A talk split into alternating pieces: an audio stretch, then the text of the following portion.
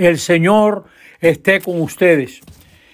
Lectura del Santo Evangelio según San Lucas.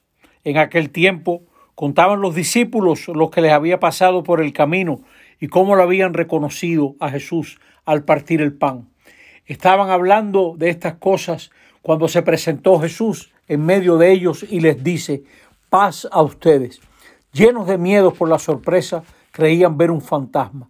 Él les dijo, ¿por qué se alarman? ¿Por qué surgen dudas en su interior?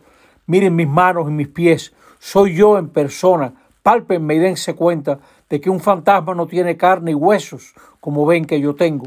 Dicho esto, les mostró las manos y los pies, y como no acababan de creer por la alegría y seguían atónitos, les dijo, ¿tienen ahí algo que comer?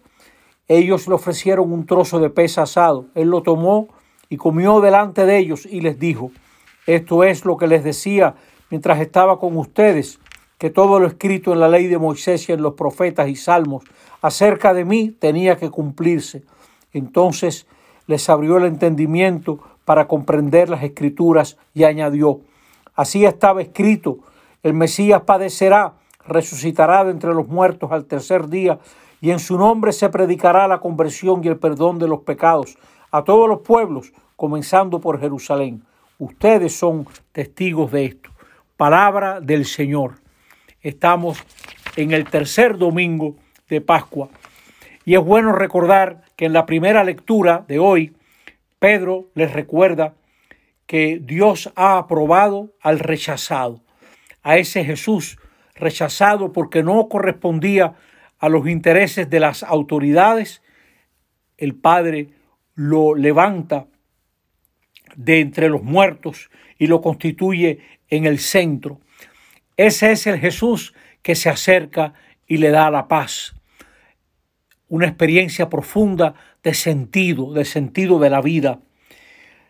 En medio de la comunidad reunida tiene lugar este encuentro definitivo. Antes ya lo había habido con las mujeres, con los de Maús, y ahora el Padre lo revela como el Salvador. Lo que revela no es un deseo de venganza, sino un sentido de todo lo que ha ocurrido. Jesús muestra sus heridas y al hacerlo nos devuelve las ganas de vivir, de trabajar. Esta realidad nuestra difícil ha sido asumida por el Hijo de Dios. Siempre que celebramos la Eucaristía, siempre que oramos, estamos sentados a la mesa de Cristo y podemos ir con nuestros miedos, aspiraciones, con nuestras dudas, como estaban ellos ahí delante. Jesús no se escandaliza. Podemos ir tal y como somos para que el Señor nos encuentre. Y a esos hombres, y como hará también después con discípulos y discípulas, les encarga la misión de ser testigos. Ellos no son los que inventan lo que ocurre, ellos son los que apuntan y señalan lo que está ocurriendo. Jesús les explica las escrituras. Desde la resurrección hay una plenitud que permite comprender toda la historia de salvación que llega hasta Jesús. El Dios de nuestros padres, dirá Pedro, ha glorificado a Jesús. Es Jesús quien explica las escrituras y luego las escrituras aclaran su vida, pero es Jesús el intérprete, Él está por encima de todas las escrituras. Él nunca ha estado preso de las escrituras. Nos invita a vivir valores nuevos, a arrepentirnos de, esos, de esas preferencias que llevaron a Jesús a la muerte. No se trata de pedir luz para entender lo que nos interesa a nosotros. Se trata de pedir luz para entender lo que le interesa al Señor, para nosotros también meternos ahí. Que Él nos abra el entendimiento para ver a qué profundidades llega la lealtad de Dios, la profundidad de la muerte, que tarde o temprano todos la viviremos. Jesús aclara toda esa tiniebla de la muerte. Luego habla de un tema que le resulta novedoso. El Mesías tenía que padecer. Hay una idea malísima de gente que piensa que el Mesías tenía que padecer para aplacar la ira de Dios. De ningún modo.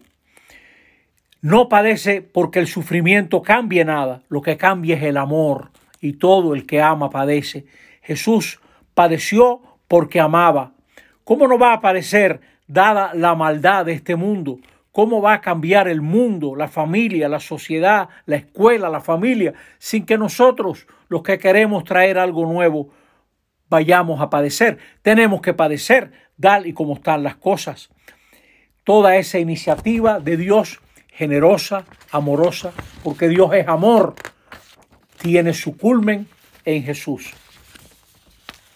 Jesús nos devuelve las ganas de vivir en medio de este mundo corrupto, donde hay tanta trampa y hay problemas que no parecieran tener solución. Volvamos sobre el tema de la escritura. Él no está preso de la escritura. Hay gente que se cree que Jesús va cumpliendo profecías como si estuviera amarrado a las profecías. Es una manera de hablar que tiene la iglesia primitiva para decirnos que el sentido de todo lo escrito está en Jesús, que el proyecto de Dios pasa a través de Jesús y se realiza en Jesucristo, como también se puede realizar en nosotros. Sobre el padecimiento del Mesías, yo quiero leerle un pedacito de un libro de uno de los hombres que más ha estudiado el Evangelio de Lucas y los hechos de los apóstoles. Se llamaba Joseph Fitzmyer. Tuve la alegría de conocerlo en Georgetown. Dice él, la idea de un Mesías sufriente no se encuentra en ninguna parte del Antiguo Testamento ni en ninguna literatura judía anterior, contemporánea al Nuevo Testamento, ni tampoco en ningún otro escrito del Nuevo Testamento habla de Jesús como un Mesías sufriente, nosotros estamos delante de una gran novedad, que es Jesús el que está explicando hasta dónde llega el amor de Dios. Y ahora entendemos que esa vida nueva que se manifiesta en el resucitado es una esperanza para todo pecador. En su nombre se predicará a todos los pueblos el perdón, que nadie está encerrado en la maldad, que todos podemos cambiar, que ninguna situación humana de dolor, de descalificación, está cerrada a la acción de Dios, que la salvación prometida a Abraham ha ocurrido en Jesucristo, porque Dios no defrauda, Dios siempre cumple más de lo que promete. Y Jesús cena con ellos para que vean que su fe no se apoya en un fantasma, se apoya en alguien que fue fiel hasta el final. Y nosotros y ellos estamos llamados a ser testigos. No nos toca inventar a Jesús. Ya Jesús vino, ya padeció, ya resucitó. Nos toca señalar a Jesús para que la gente abra sus corazones a su mensaje, a su buena noticia y puedan hacer esa experiencia de la paz Jesús se acerca a esa comunidad y le dice, la paz a ustedes, como también se acerca a nuestra parroquia, a nuestra familia, a cada uno de nosotros. La paz sea contigo. Así sea. Amén.